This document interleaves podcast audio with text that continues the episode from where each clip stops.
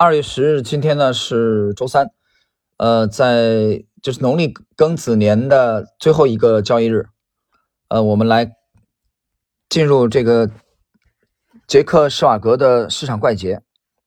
今天呢是第十六集，也是非常重要的一集。这一集的对应的是本书的第十三章啊，讲的是耐心。为什么我我说这一集非常重要？呃，我可以这么讲，在去年的九月份啊，我们对体系。啊，做了一个修正啊，我不止一次的提到谈到了这一点，呃，那么这个修正呢，其实也是可以理解为是反省。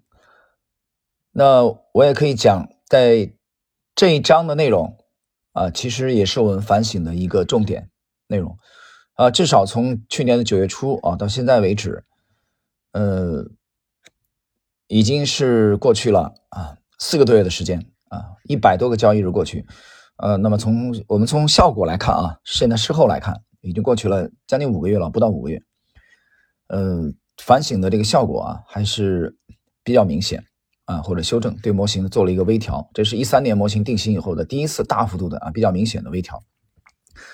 好，我们来看本章的内容，第十三章，当问到。汤姆·鲍德温在电子化交易诞生之前的这段时那段时间里，他曾是国库券交易方面做的最大的个人交易者。普通交易者会犯什么错误？他的回答是：他们交易做的太多了，在选择入场时机的时候，他们没有经过充分的精挑细选。当他们看到市场出现变化时，就想采取行动入场。所以说，他们最终的情况是为了交易而交易，而不是耐心等待。耐心是许多人所不具备的一项。重要品质。关于交易，可能最为著名的一本书就是埃德温·勒菲弗所著的《股票作手回忆录》。该书出版于1923年，在九十多年后的今天仍被奉为经典。这是一本自传体小说，由主人公讲述自己的交易经历。大家普遍认为，这个人正是杰西·利弗摩尔。这本书非常准确地捕捉到了一名交易者的思想。我甚至还记得。当我在三十五年前第一次读这本书的时候，有许多人误以为埃德温·勒菲弗是杰西·利弗摩尔的笔名。在这本书中，埃德温·勒菲弗这样描述：有一种愚民啊，愚蠢的愚，他们随时随地都在犯错；但还有一种是华尔街的笨蛋。他们觉得自己必须不停地做交易。在书中的其他地方，他解释了交易者有每天都要做交易冲动的原因，以及这种想法的后果。渴望持续采取行动而不管所处的环境，可以解释在华尔街所发生的许多亏损，甚至在职业炒手中 也有这种情况。他们觉得自己每天都得带一些钱回来，就像他们工作是为了那份固定的工资一样。其所要传达的信息很明确，你得有耐心等待真正的机会到来，并且能始终抵挡住交易的诱惑。啊，讲到这里，我要停顿一下。呃，就在昨天啊，在喜马拉雅这个半不红的洗米团啊里边有个专享动态。呃，这这段时间我更新的这个专享动态更新的频率是非常之快的啊。这个端专享动态的有一个。最低的要求就是你每个月最新要更新五条啊！但现在我从二月一号开通到现在，啊，已经更新了几十条了。那么这里边更新的有一条，我就在谈到这一点，就是等待的重要性啊！我用的是等待。那么等待呢，是指两种情况：第一个是我们已经这个全仓或者满仓啊，手中基本上没有什么现金的情况下，我们等待利润最大化，这个需要等待的。啊，你当中其实什么都没做，你做的事情是什么呢？就是休息、阅读、思考，而不是在做交易。慢点，别吵。那么，另外一种等待呢，就是你处于空仓啊，你还没有建仓。那么这个时候，你得耐心等待合适的入场时机啊。所以这个时候同样是需要等待的。我们继续来看。在我采访迈克尔·马库斯时，他认为埃德斯科塔是让他转变成为一名成功交易者影响最大的人。斯科塔是期货系统化交易的先驱者之一，并实现过可观的复合收益。他有一个账户，从1972年以五千美元起家，到1988年我采访他的时候，已经上涨了，上涨了是百分之二十五万。啊，这个他这个这个计算方法很滑稽啊，这个其实不通俗，我们给他换算一下吧，就他这账户增长两千五百倍啊，这样换算一下。马库斯从塞克塔那儿学到的最重要的一点经验就是耐心。马库斯回忆道：“有一次，他对白银做空，市场正持续下跌，一天跌零点五美分，又一天跌一美分。其他每个人似乎都看涨，并讨论了为什么白银肯定会上涨，因为已经很便宜了。但埃德仍旧看空。埃德说，趋势是向下，我会一直看空，直到趋势反转。在他跟随趋势的过程中，我从他那儿学到了如何保持耐心。”当我采访斯科塔的时候，吃惊地发现他的桌子上没有一台报价器，我便问了他这件事情。他回答道：“放台报价器就像在桌子上放了台老虎机，你一天下来总会往里面塞点东西。我是在每天收盘后才会得到自己的价格数据。当基于每天的价格数据 达到了交易条件时，斯科塔的系统才会给他发出交易信号。斯科塔甚至不需要知道日内市场波动情况。”因为相比于他自己的方法所给出的指令，这只会诱使他更频繁的 做出交易。对每一点变化都进行关注的危害有两方面，这会导致过度交易，并且当出现并不太显著的不利变化时，这有可能会增加过早将好的头寸清仓的机会。啊，说到这个，斯柯达基本上不看这个日内啊，他看只看收盘。这个呢，我要回忆。零一年我去上海拜师的时候，实际上接触过啊这位高手。那么他的 他的理念里面就其实就有就有这一点啊，就是尽量的去 不要参与这个盘中的这种这种分时。我们继续，基本的思想是你得等待交易机会，并抵挡住想更频繁进行交易的强烈欲望。那么这个就是有所不为的力量。吉姆·罗杰斯强调，只有当你的信念非常坚定的时候，交易才是重要的。就投资而言，每个人都应明白的一个最重要原则是：他说，有所不为，完全什么都不做，除非真的需要做什么。我之后又问罗杰斯，在他建仓前，是否始终必须把每件事都安排的很妥当，或者？是否他偶尔也可能会让交易是基于预感到的即将发生的价格波动？他回答：“你刚刚描述的会很快就让你靠这个救济所的救济才能活下去，而我只是等待，直到钱自己躺在角落里。我所需要的就是走过去把它捡起来。换句话说，直到交易变得很明朗，就像把钱从地上捡起来那样，他什么都不需要做，要等到这样一个理想的机会。”需要有耐心，放弃许多不是最好的交易，不去参与其中。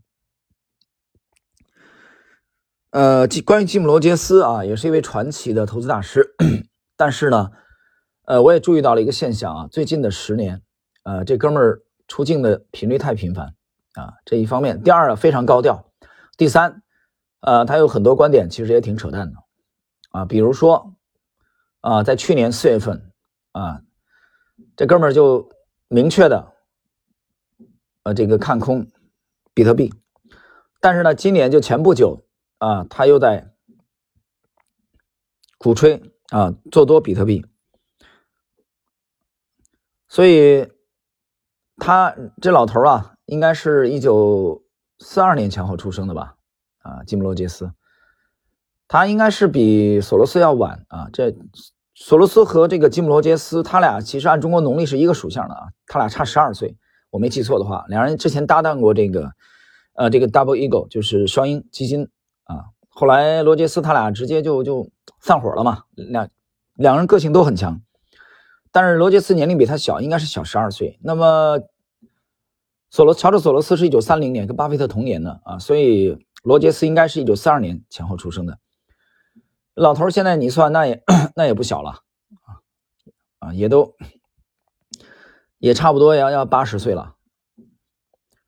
呃，最近啊，我也看到了这个这一些报道啊，关于老头的一些一些报道啊，他早年肯定是很牛的啊，非常牛的，但是现在我也不认为他水平就这个下降了啊，但是说不清楚啊，有所以对他的有一些话，我觉得现在的这种观点啊，也是要辩证的看待，不要去过于迷信。但是现在我们解读的这一章啊，这个作者之前采访过他的，这他早年的这个投资的这些理念啊，这是没有问题的啊，我指的要警惕的是。啊，要辩证的看待的是这些年他在媒体上的啊一些观点，这个我们要一分为二的看待。接下来，呃，传奇公式的这个呃提出者乔尔格林布拉特也提出过不必进行交易的观点。他是一家事件驱动对冲基金啊，歌坛资本的经理，在该基金运营的十年里，歌坛资本实现了百分之五十的年平均复合收益率。当然，他这个没有扣除这个费用啊。而最差的一年也实现了正的百分之二十八点五。格林布拉特之后关闭了歌坛资本，因为资产发展到了一个很难再提供回报的程度。在短暂的只交易合适的资本之后，格林布拉特重新做起了这个基金经理，运用的是能适应更多资本的基于价值的策略。作为一种兴趣，这个格林布拉特呢，在哥伦比亚商学院。他教了很多年的课，在我们的访谈中，他提到了一条建议，就是当学生问他，如果有一家公司由于技术的飞速变革、新产品或其他因素很难预测其未来收益时，该怎么办？那么，格林布拉特呢是沃伦巴菲特的铁粉，他引用巴菲特的一句名言啊来回答这种情况。巴菲特这样说的。我告诉他们跳过哪家公司，再选一家他们能做出分析的公司，知道自己不知道什么很重要。巴菲特说，在华尔街不存在所谓的罢工，啊，太经典了啊！老头这句话其实 很很传神，也很传奇。这句话就是华尔街，不像一个钟点工一样的，钟点工你一天不干，这天呢你两这个一个小时两百块钱、三百块钱，这收入你就没有。华尔街不存在这个问题。巴菲特讲过类似的话，就是投资类似于他这点跟棒球不一样啊，不存在说因为你放弃击球的机会而被三振出局，对吧？你可以在五年之内一次都不出手，等待那个绝佳的机会；你也可以七年不出手，但这不是每个人都做得到的。所以忍住手痒、耐心啊，这是每一位出色的投资大师都必备的啊一个重要的素质。你想观察多少就能观察多少，但只能在一切都符合你的要求时，再大干一场。克劳德·德彪西说过：“音乐处于音符之间。”啊，经典啊！德彪西是著名的啊音乐音乐大师。音乐处于音符之间，那么音符之间有什么呢？有停顿，对吧？所以为什么我说本章非常精彩，也很重要？那么，同样是在半不红的洗米团的专享动态，在昨天我也发了一发了一个帖子，啊，就谈到了这个宋代著名的那那幅画啊，一八六零年的时候，火烧圆明园的时候被抢啊抢抢走，现在藏在这个东京国立艺术博博物艺术馆啊博物馆，这幅画就是宋代马远的啊啊那那幅那幅画。很有名的这幅画里边只有一个渔翁啊，一叶扁舟，一根钓竿。那么马远呢？这位画者，这位画师呢，用寥寥的数笔描绘出了这个这一叶扁舟周围的啊，这个水波荡漾的啊，这个波纹。这在这幅画的中央，其他呢大面积的都是留白啊，都是空白。其实我觉得这幅画里面非常精彩的就在于这大面积的留白。画师马远并没有去用很多的笔墨啊，再去多余的描述，但这给我们的这个去观摩这幅画的人啊无限的想象力。所以这个留白对于画师来说，对这幅名名作来说。给了我们无限的想象力。那么德彪西讲的音乐处于音符之间的停顿的休息，那么沃伦巴菲特讲的华尔街不存在 所谓的罢工，这三者看起来风马牛不相及，音乐、这个 绘画啊，中国的国画和投资，实际上他们是有共性的啊。这个共性 就是停顿、空白、休息、等待的重要性啊。所以我说这一章非常重要啊。听到这里，你能意识到这三者是有共性的人，我觉得你应该会有进步的。我们继续来看。那么可以说，成功的交易处于交易之间啊，就像没有演奏出来的音符对于音乐很重要一样，没有做的交易对于交易的成功也很重要。凯文·戴利在我这个对冲基金奇才当中采访过这位交易员，他曾为这一原则给出过一个极佳的例子。尽管从技术来说，戴利是一位既做多又做空的股票经理，但他总体上做空仓位始终都很小，在他的管理下，几乎一直只占资产百分比的一位数。所以就这一情况而言，戴利更接近于一名只做多的股票经理，而不是一名既做多又做空的经理。戴利在一九九九年下半年发起了自己的基金，这与主要股市在两千年初见顶只隔了差不多半年时间。对于这名投资组合主要是由看涨股票组成的经理而言，这显然啊这个头开的不顺利。尽管实际上不太有利，但在我采访他的时候，他的累计总收益在十一年的时间里已经达到了。百分之八百七十二，而在这段时间里，罗素两百，呃，两千这个指数上涨了百分之六十八，而标普五百实际上还跌了百分之九。在股价表现基本上不温不火的时间里，虽然经营的主要是看涨做多的投资组合，但戴利是如何实现抢眼的收益率呢？答案在于他非常善于 挑选出来那些表现优于指数的股票。但可以解释代理优异业绩的最重要的因素是，他制定了一条纪律，在不利的市场环境中以持有现金为主，这使他在两次大熊市中规避了大幅下跌。有一段时间里，标普五百分别出现了两次下跌，两次加起来差不多跌去了一半，但戴利最大的一次从顶部跌至底部的跌幅仅为百分之十，也就是他基金的回撤百分之十。